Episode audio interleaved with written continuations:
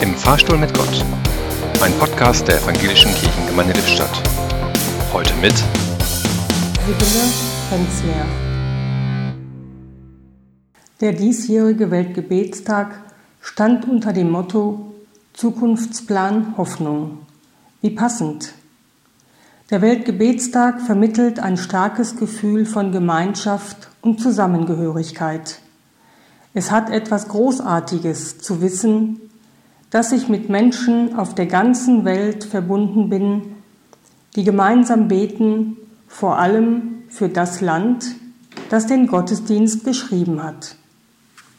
Ich durfte selbst schon erleben, wie es sich anfühlt, wenn für einen gebetet wird. Manchmal fällt es mir schwer, selbst zu beten. Dann ist es ein Segen zu wissen, dass andere für mich beten. Und so steht es bei Jeremia geschrieben. Ihr werdet kommen und zu mir beten. Ihr werdet rufen und ich werde euch erhören.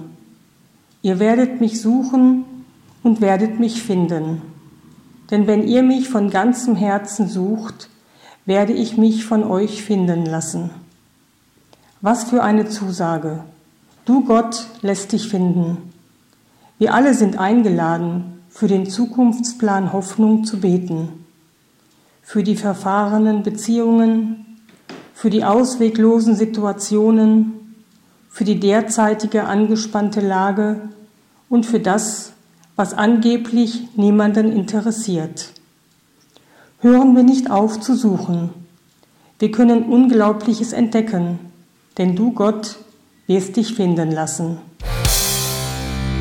Im Fahrstuhl stand heute Sibylle Hensler